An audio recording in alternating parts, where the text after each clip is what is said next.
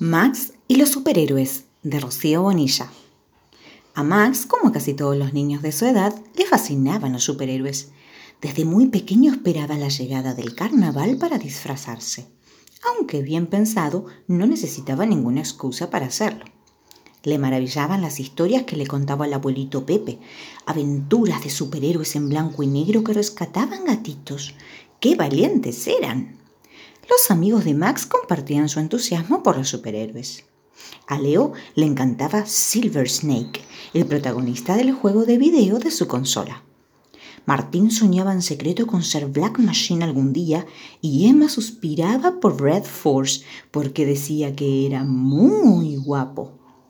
Max no podía esperar más para leer la última novedad que llegaba al kiosco. Todos aquellos superhéroes le parecían magníficos pero sin duda tenía su superhéroe favorito, Mega Power. Aunque Martín decía que una chica no podía ser tan fuerte, a Max no le importaba lo que pensaba. Él estaba convencido de que Mega Power era diferente a todos los demás superhéroes. Para empezar, Mega Power, además de ser una chica, era súper mega valiente.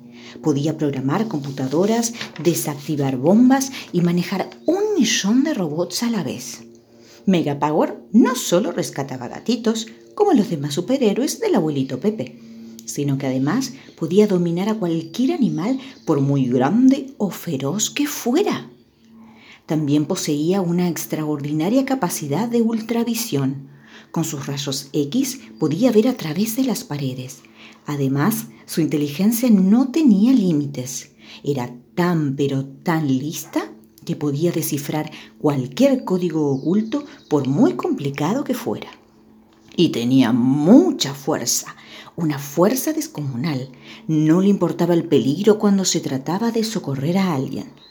Por supuesto, Megapower volaba y podía llegar a los parajes más recónditos del planeta. Y lo mejor era que muchas veces se llevaba a Max con ella para enseñarle todos esos lugares. ¿Que cómo podía ser? Porque Max conocía a Megapower.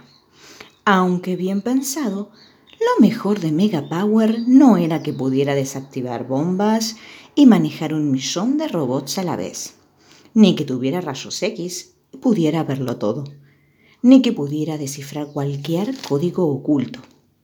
Tampoco que pudiera rescatar gatitos o dominar animales, ni que socorriera a la gente o pudiera llevar a Max volando a mil sitios diferentes.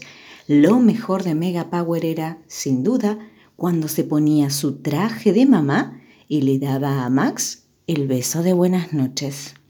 Buenas noches, Max. Buenas noches, Mega Power. Digo, mamá.